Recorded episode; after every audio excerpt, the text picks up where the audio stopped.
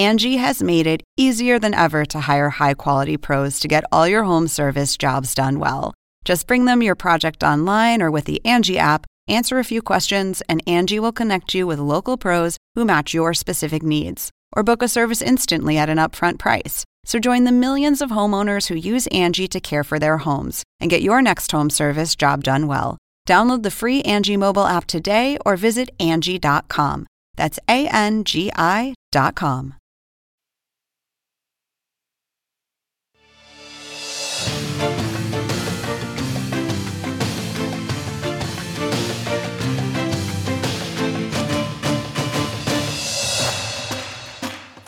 Hola, muy buenas noches y feliz comienzo de semana. Bienvenidos a Conclusiones. Les saluda Iván Pérez Armenti, hoy por mi compañero Fernando del Rincón.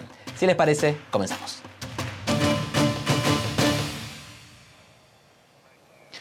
Les pido que, como todos los días, a partir de este momento me acompañen utilizando la etiqueta Conclu EQ Emergencia, numeral Conclu EQ Emergencia. Recuerden que recibo todos sus comentarios en mi cuenta de ex, o antes, como se llamaba, Twitter, en arroba IvánPZS.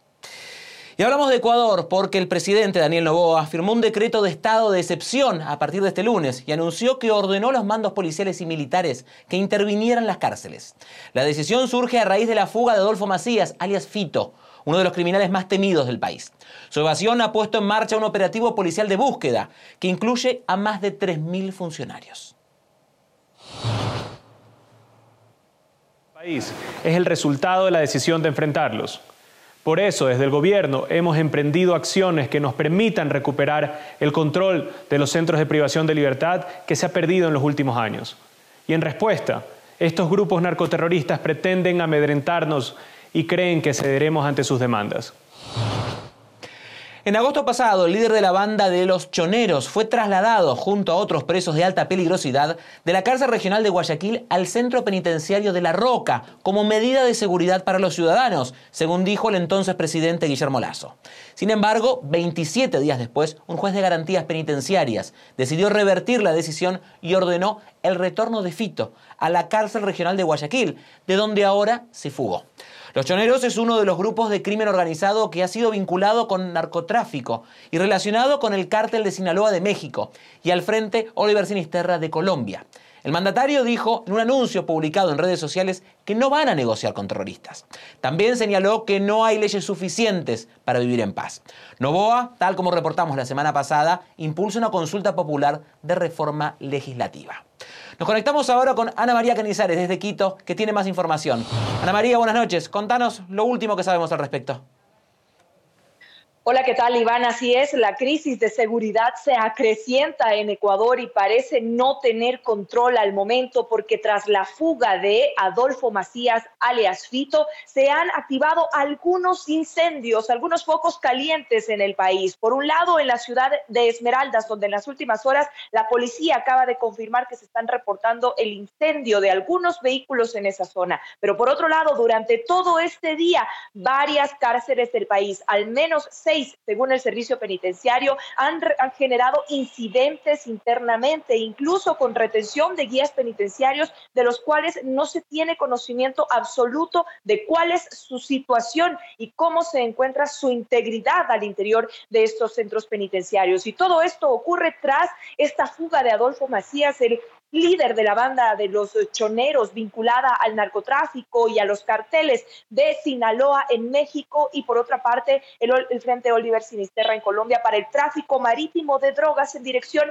a México y los Estados Unidos. Un tema que según el secretario de Comunicación del gobierno eh, representa unas horas difíciles para este gobierno de Daniel Novoa que lleva más de 40 días en el poder y que ahora enfrenta su primera crisis importante de seguridad. Lo, le obligó también el día de ayer a pedir una reunión a los miembros del Consejo de Seguridad Pública y del Estado, que aparte de decir que la búsqueda de alias Fito continúa, no hubo más resoluciones, más allá de que el día de hoy ya se firma un decreto por parte del presidente de la República, Daniel Novoa, de estado de excepción. ¿Qué implica esto, Iván? La movilización de policía, de Fuerzas Armadas en todo el territorio ecuatoriano para lograr también tomar el control de los centros penitenciarios, porque este estado de excepción incluye a las cárceles del país, donde se requiere un estado de excepción para que las Fuerzas Armadas puedan ingresar a realizar conjuntamente con la policía decomisos de armas y todo artículo prohibido que, como sabemos y hemos venido reportando, se reporta dentro de las cárceles ecuatorianas, eh, Iván. Y por otra parte, hay un toque de queda que está a pocas horas de empezar, apenas dos horas a partir de las 11 de la noche hora local, rige ese toque de queda hasta las 5 de la mañana, donde existen restricciones a la movilidad, excepto para los servicios básicos, servicios públicos, gente que hace parte de la cadena productiva del país. Pero lo cierto es que al momento se viven horas de tensión en medio de un estado de excepción, donde veremos también en las próximas horas en los lugares neurálgicos y en las provincias históricamente conflictivas del tema del narcotráfico y la disputa de bandas del crimen organizado a los militares haciendo requisas y control de armas también en las calles. Iván. Ana María, venimos reportando la crisis de la seguridad de Ecuador desde hace varios meses y no es la primera vez que tampoco reportamos un estado de excepción dictado por el gobierno en ese entonces a cargo de Guillermo Lazo. ¿Los estados de excepción han servido para algo? ¿Han calmado un poco la situación? Porque vemos que pasan los meses y las soluciones son parecidas. Así es, Iván, es un tema que expertos en materia de seguridad, políticos, movimientos políticos en la Asamblea, expertos en materia jurídica, se han cansado ya de sugerir a los gobiernos últimos, tanto del presidente, expresidente Lenín Moreno, el expresidente Guillermo Lazo y ahora del presidente Daniel Novoa, de que los estados de excepción son solamente unas medidas parches focalizadas en un momento determinado de la coyuntura de la crisis de seguridad, pero que más allá de eso no generan una respuesta eh, más firme en contra del crimen organizado y los efectos que estos generan en la disputa por el control del territorio del narcotráfico, Iván. Así que las críticas continúan, pero habrá que ver cómo le va a Daniel Novoa con este primer decreto que tendrá una duración de 60 días para un gobierno tan corto, además, Iván, en el que la gente quiere respuestas urgentes y rápidas al tener obviamente un año y medio de gobierno en curso, de los cuales ya han pasado más de 40 días. Te pregunto por último, Ana María, muy rápidamente, ¿hay alguna pista de Fito? ¿Se sabe algo?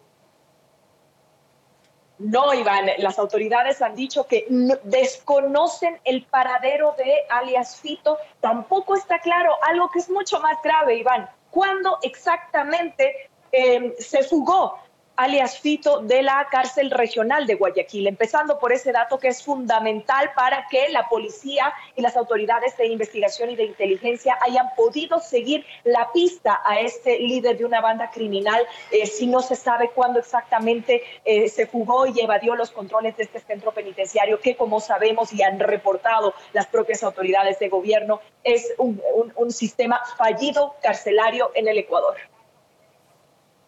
Ana María, gracias por estar con nosotros. Era nuestra corresponsal Ana María Canizares en vivo desde Quito. Y nosotros vamos a seguir hablando de este tema y ahora lo vamos a hablar con mi próxima invitada. Le doy la bienvenida a Mónica Palencia, ministra de Gobierno encargada del Ministerio del Interior de Ecuador. Buenas noches y gracias por estar con nosotros, Palencia. Lo primero que quiero preguntarle es sobre lo último eh, ¿Qué información tiene usted sobre la situación en las cárceles? ¿Siguen estos, estos focos dentro de las cárceles de los cuales estaba dando cuenta recién nuestra compañera Ana María Canizares? ¿Está más calmado? ¿Cuál es la situación actual allí? Muchas gracias por esta invitación a este prestigioso programa de CNN. Gracias Ana María por su reporte. Gracias Iván por invitarme. Quisiera dar un saludo a nombre del gobierno del Ecuador y paso a responder lo que usted acaba de preguntar. Quisiera aclarar que la crisis de seguridad no es un tema del gobierno de Daniel Novoa. La crisis de seguridad se instauró en el Ecuador hace muchísimos años, cuando empezaron los vínculos del narcoterrorismo con la política. Esto no es de ahora, al contrario, es justamente en el gobierno de Daniel Novoa en el que por transparencia se está trabajando para una recuperación de un estado de paz y de bienestar y las reacciones no se han dejado esperar. Gracias a Dios tenemos nosotros todo el respaldo ciudadano en una lucha frontal y de no negociación con el terrorismo que ha dado Daniel Novoa. Usted me diría qué está pasando actualmente en las cárceles. Las cárceles del Ecuador están siendo en este momento un centro de atención específica por parte del gobierno del Ecuador con las Fuerzas Armadas, la Policía Nacional y el Servicio de Atención Integral a las Personas Infractoras. Efectivamente, hay una situación en la que no podemos saber con precisión la fecha en que tal o cual persona evadió los controles penitenciarios, pero eso es la muestra de lo que ha venido pasando, no ahora, en muchos otros gobiernos donde ha habido política de puertas abiertas en los centros penitenciarios, como ha pasado en muchos otros países. Afortunadamente, ahora ya se dieron cuenta muchos de estos grupos que hay un cambio de mando. Está firme y decidido el mando del poder a cargo de una persona que ejerce de manera legítima la presidencia del Ecuador, Daniel Novoa Ministra, ¿piensan eh, cambiar algunos funcionarios de las fuerzas de seguridad, descabezar alguna fuerza? Porque ustedes acaban de llegar al gobierno hace pocas semanas. Eh, habla de una situación que, como usted dice, se viene dando desde hace años en el Ecuador, pero eh, hay un montón de gente que en ese sistema viene trabajando y que viene estando en connivencia con los delincuentes. Alguien dejó escaparse a alias Fito, alguien está ocultando la información desde cuando eh, no estaba en esa cárcel. Digamos, hay muchos puntos oscuros que alguien tiene que saberlos y a ustedes no le están dando la información. ¿Piensan en alguna represalia, hacer alguna purga en la policía, en el servicio penitenciario y en demás organismos? Nosotros al que vamos a descabezar siempre es al crimen organizado y a la delincuencia común. Tenga la certeza que si la delincuencia común o el crimen organizado se encuentran infiltrados en instituciones del Estado o fuera de ellas, lo vamos a perseguir por, igual. Eh, le pregunto por las soluciones. Ustedes plantean una consulta popular para avanzar en algunas reformas, pero por el momento lo que vemos, y era lo que le preguntaba también a Ana María Canizares, es el estado de excepción. Eh, entiendo que es una situación heredada, pero el presidente Novoa, ¿qué está haciendo distinto hoy día con el estado de excepción respecto a lo que hizo Lazo o lo que han hecho otros, otros mandatarios. ¿Hay algo más que se puede hacer más allá del estado de excepción para poder Creo que paliar esta muy claro lo que está haciendo. Está instaurando un cambio de mando en las penitenciarías. Vean ustedes que la reacción que han tenido las personas privadas de libertad, de inclusive revelarse ante los cambios que ha anunciado el presidente Daniel Novoa, es obvio que es una reacción ante entender que están frente a un gobierno que no claudica ante el crimen organizado. Esa es la gran diferencia con Daniel Novoa Sin. Vean ustedes que ni siquiera tenemos nosotros en territorio interno esa delincuencia común transnacional como existe, por ejemplo, en Guatemala, Honduras y Salvador, que los llevó a aglutinar esfuerzos en contra de un grupo identificado como eran los maras, y, digo ya en pasado porque veo que hay bastante control, los maras con los maratruchas y los M18. Nosotros tenemos muchos grupos que ni siquiera quiero mencionar porque no quiero repetir etiquetamientos. Y nosotros tenemos algunos con vínculos transnacionales y otros con vínculos localizados con estructuras de poder armadas y transversales en diferentes centros penitenciarios. Eso es lo más importante. Y también es importante que el presidente Daniel Novoa Sin y su equipo está totalmente consolidado y unido en bloque, asumiendo la decisión del pueblo ecuatoriano, que ha sido muy claro en sus instrucciones. La decisión del pueblo ecuatoriano es mano firme y no claudicable en contra del crimen. Ministra, me espero un minutito, hacemos una hora de pausa y continuamos hablando. Hacemos una pausa aquí en conclusiones y continuamos luego con nuestra invitada, la ministra de Gobierno encargada del Ministerio de Interior del Ecuador, Mónica Palencia. Ya volvemos. Gracias.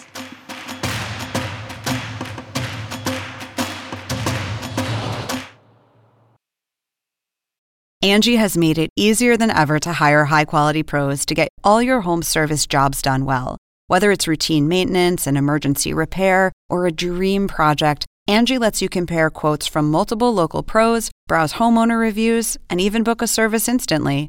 Angie's been connecting people with skilled pros for nearly 30 years. So the next time you have a home project, bring it to Angie to get your job done well. Download the free Angie mobile app today or visit Angie.com. That's A N G I.com.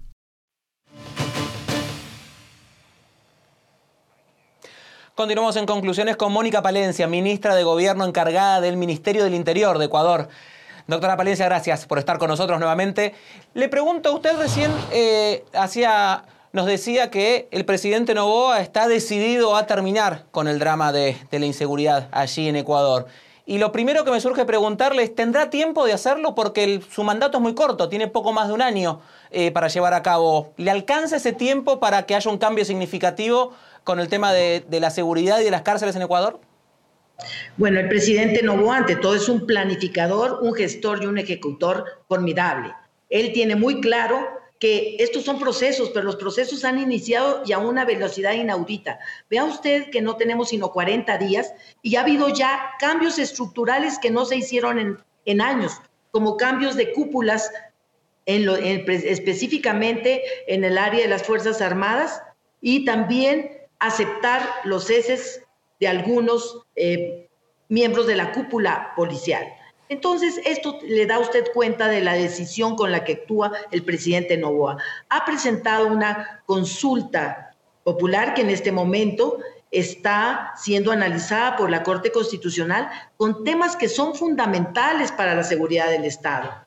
Entonces es una persona que sabe perfectamente sus tiempos y está actuando a la velocidad posible para poder estructurar los grandes cambios que el Ecuador necesita. Reitero, el Ecuador es un país sudamericano con 17 millones de habitantes aproximadamente que necesita del apoyo y el concierto internacional.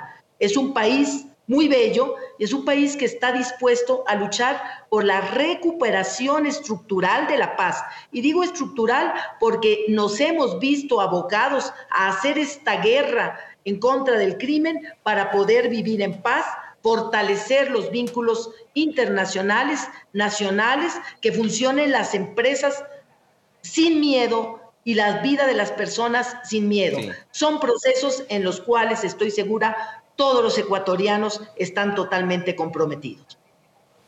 Quiero preguntarle por la consulta popular. Hemos venido hablando de esta consulta popular, particularmente en este programa hemos hablado con algunos constitucionalistas ecuatorianos y cuestionan este sistema porque dicen que gran parte de las preguntas que se incluyen allí son acciones que el presidente podría directamente enviar al Congreso, a la Asamblea y podría avanzar.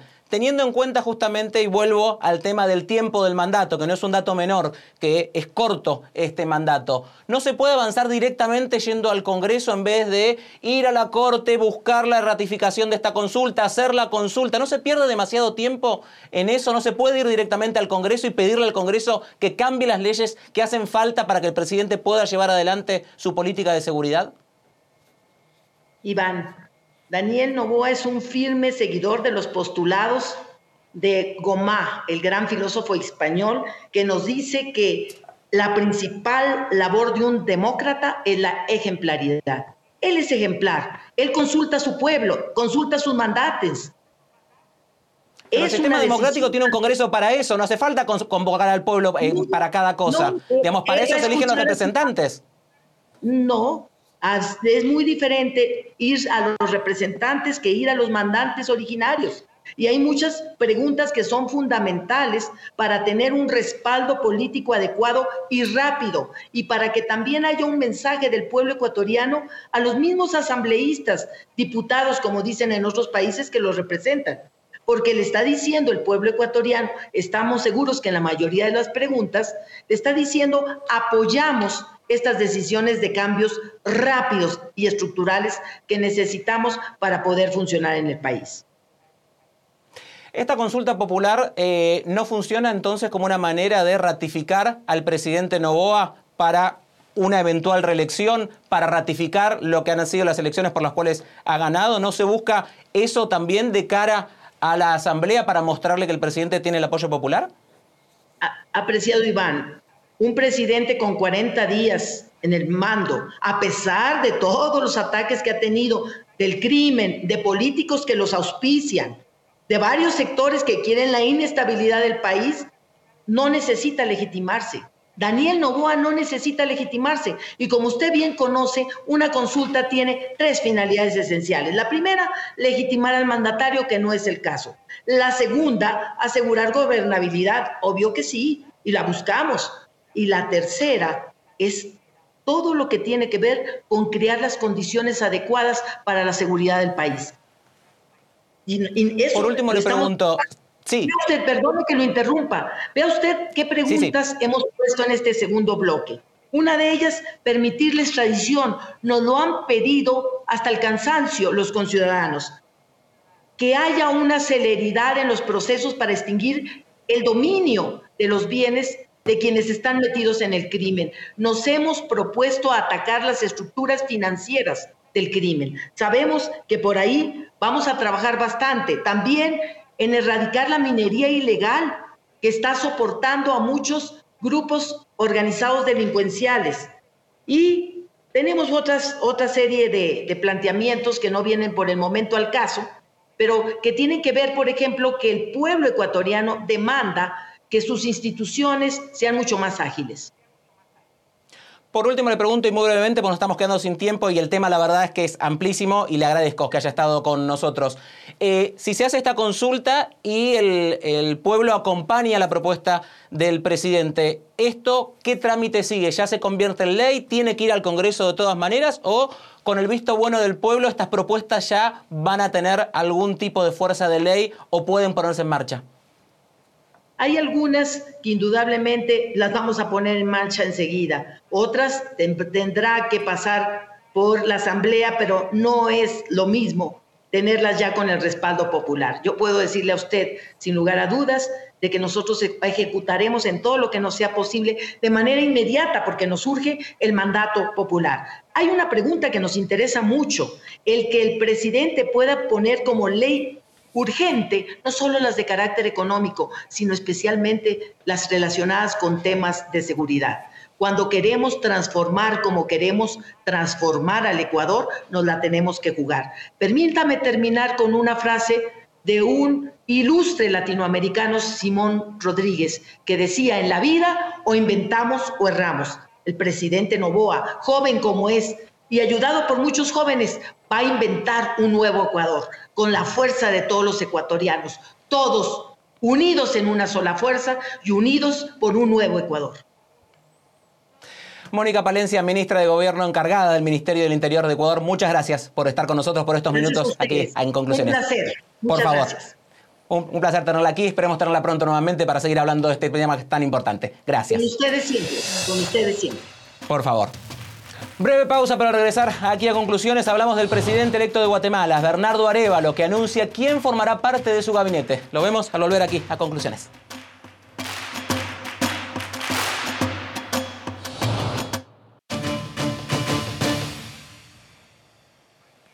Les pido que a partir de este momento me acompañen utilizando la etiqueta Conclu Arevalo, numeral Conclu Arevalo. Recuerden que recibo todos sus comentarios a mi cuenta de ex o Twitter en arroba IvánPZS.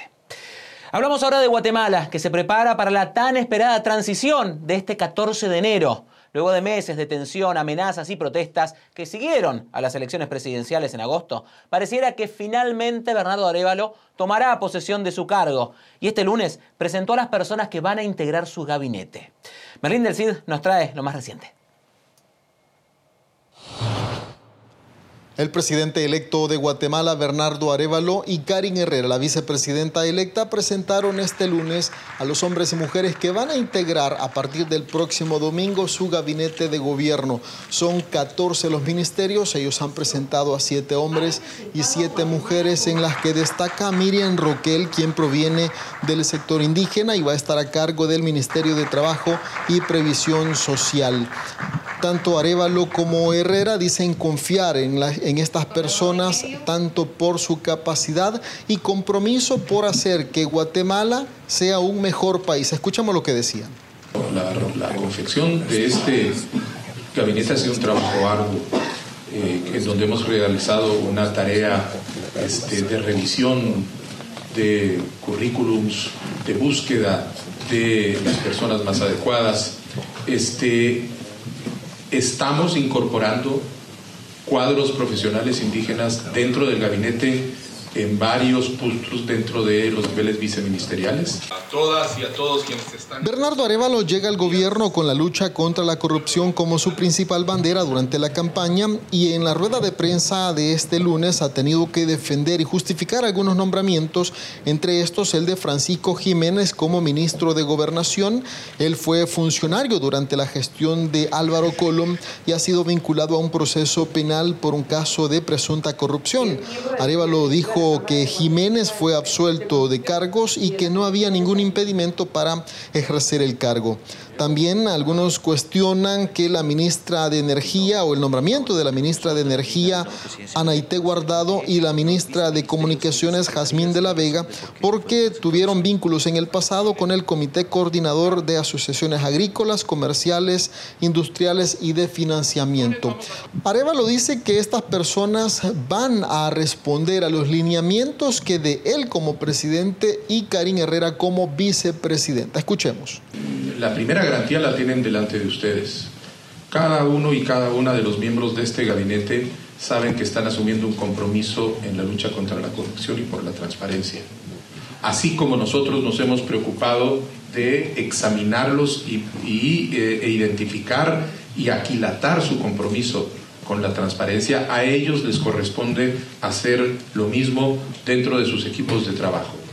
Bernardo Arevalo y Karin Herrera dicen confiar en estas personas que van a ser juramentadas el próximo domingo, luego que Arevalo y Herrera tomen posesión de su cargo por los próximos cuatro años. Para CNN, Merlin del Cid, San Salvador. Y vamos a seguir hablando de Guatemala y del gabinete de Arevalo. Lo vamos a tratar con mi próximo invitado. Recibo ahora al analista político Alejandro Quinteros. Gracias por estar con nosotros y buenas noches, Alejandro. Lo primero que quiero preguntarle es eh, pedirle su opinión sobre este gabinete que presenta Arevalo. Líneas generales, ¿cómo lo ve a este gabinete compuesto por siete hombres y siete mujeres? Muy buenas noches, Iván, y a toda la audiencia de CNN en español. Pues este gabinete ha traído algunas sorpresas y ha traído también, pues, eh, la presentación de algunos cargos que ya de una u otra forma se conocían desde algunos, no semanas, sino meses, desde que el eh, presidente electo Arevalo presentaba su equipo de transición. En ese sentido hay algunos cuadros muy cercanos a él, como son Jonathan Mencos, Anabela Giraca, personajes pues de la izquierda guatemalteca bastante radical, y también pues eh, lo mencionaban ustedes en la nota de inicio, personajes relacionados al sector privado organizado, que es quizás lo que llama eh, más la atención y que de alguna forma ha tocado la fibra del electorado duro de, eh, izquierda progresista de Bernardo Arevalo. pues varios de los miembros de Movimiento Semilla habían presentado incluso desde sus curules como diputados al Congreso de la República, iniciativas en contra del sector privado organizado de Guatemala. Y al tener estas personas ahí, pues eh, generó sorpresas e incluso ya malestar entre algunas de esas personas que han venido siguiendo tanto a Bernardo Arevalo como Movimiento Semilla. ¿El malestar en dónde está o con quiénes?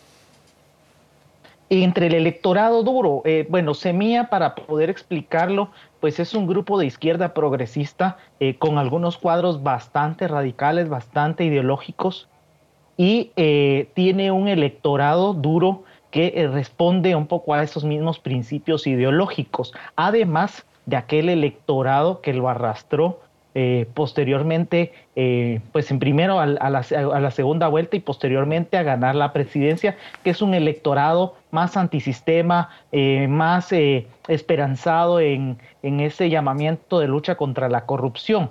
Pero ese electorado duro original de Movimiento Semilla es el que hoy se ve de alguna forma traicionado porque esperaban pues que ciertos sectores como el sector productivo del país quedara fuera del gobierno y al ver a estas eh, personas ahí eh, integradas, eh, pues de alguna u otra forma se sienten hechos a un lado. Aunque el presidente electo bien decía que busca hacer un gobierno de unidad y eso para ojos de la ciudadanía en general puede ser bueno que le pregunto, fuera un sector tan importante como es el empresariado del país. Sí.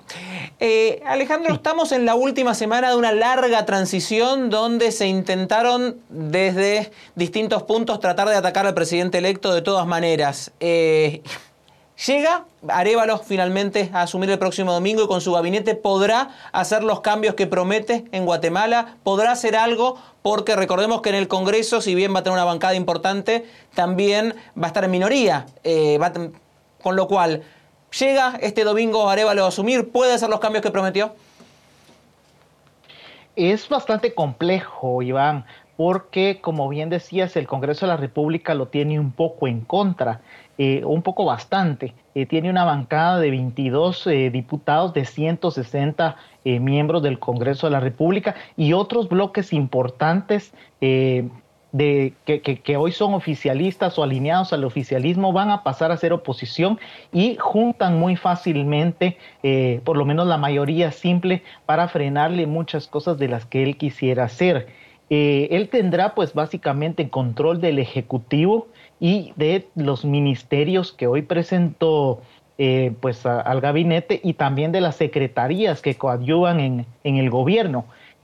Pero pues tendrá que jugar un poco con las reglas que ya están puestas, empezando por el presupuesto de ingresos y egresos de la nación que fue aprobado por la actual legislatura el 30 de noviembre del año pasado de una forma pues bastante polémica y que eh, pues según ha comentado Movimiento Semilla hay cosas en contra de ellos ahí. ¿Qué les tocará? pues empezar a trabajar con ese presupuesto que es el más alto que hemos tenido en la historia del país, vale mencionar pero que tiene pues algunos candados y algunas cuestiones que son muy poco flexibles, una rigidez bastante fuerte, en parte porque muchos gastos se van a funcionamiento. Hay un tema con el que Bernardo podría eh, hacer algo y es en el caso de los pactos colectivos que hay en ciertas instituciones y que dan privilegios y beneficios excesivos a algunos trabajadores del Estado, llegando a, a casi a cargos vitalicios y a eh, pues cuestiones económicas que van más allá de lo natural y de lo normal y que eh, se favorece mucho a los sindicatos. Pero eh, siendo un, un, personaje de izquierda, Bernardo Arevalo, pues no se ve posible por el momento cómo podría estar enfrentando especialmente a los más fuertes como los de educación y salud. Le pregunto por último muy brevemente, eh, ¿qué puede pasar con la justicia y el presidente electo, teniendo en cuenta lo que ha sido eh, Consuelo Porras para Bernardo Arevalo? ¿Cómo va a lidiar con ella y con la justicia siendo presidente? Bueno, él tiene que aprender a trabajar con quienes están, ¿verdad? Porque Consuelo Porras, al final de cuentas, es eh, un personaje que fue elegido por el, de una forma constitucional y que tiene un periodo constitucional constitucional específico y dentro de la alternabilidad republicana del poder debiera de permanecer ahí hasta el momento en que concluya ese periodo, en un par de años. Eh, desde el Ministerio de Gobernación eh, tendrán que trabajar fuertemente eh, dentro de las instituciones que pertenecen al, sistema de justicia, al sistema de seguridad y justicia, pues para apoyarse en temas de investigación criminal, eh, en temas del sistema penitenciario, entre otros. Pero sí creo que tendrá que abrirse al diálogo. De momento él sigue insistiendo en que pedirá la renuncia de ella, pero mi criterio es una equivocación. Debieran de sentarse y buscar las formas de trabajar y de entrarle a temas que son importantes eh, como la inseguridad que si bien ha venido bajando en los últimos años, luego de la pandemia ha tenido algunos brincos eh, y algunas alzas, sobre todo en temas de eh, violencia homicida, que no llegan a las que tuvimos hace 10, 12 años, pero que hay que tenerles, hay que tenerles puesto el ojo para que no se eh, salten en algún momento. Eh, así es que realmente Bernardo Arevalo tendrá que aprender a trabajar también con una Corte eh, Suprema de Justicia que estará solo unos meses y que será renovada el año próximo. tendrá él que buscar pues cómo pues apoyar a los actores que están ahí, que están en la Corte de Constitucionalidad también, que todavía estarán algunos años y se traslaparán con él más o menos medio periodo. Así es que eh, la, mejor, la mejor forma de hacerlo es a través del diálogo y no de ese enfrentamiento frontal como el que hemos tenido hasta ahora. Alejandro, gracias por estar con nosotros. Era el analista político Alejandro Quinteros hablando de lo que es ya la recta final para la llegada al poder en Guatemala de Bernardo Arevalo el próximo domingo cuando será la asunción. Gracias por estar con nosotros.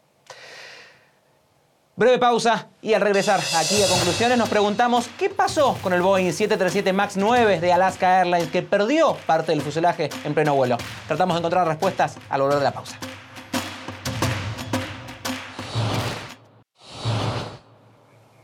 Un hombre en Portland encontró en el jardín de su casa el tapón de la puerta de fuselaje del Boeing 737 MAX 9 de Alaska Airlines que sufrió esta descompensación explosiva el viernes. Gustavo Valdés tiene el recuento del incidente.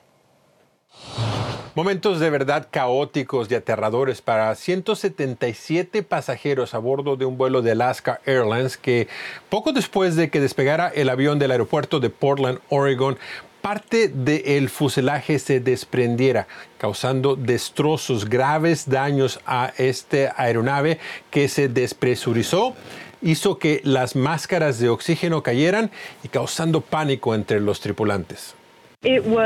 Fue realmente aterrador, como pueden imaginar. Inicialmente, cuando la pieza salió volando, hubo casi múltiples explosiones y al principio se sintió la ráfaga de aire del exterior hacia la cabina y las partículas volaron por todas partes.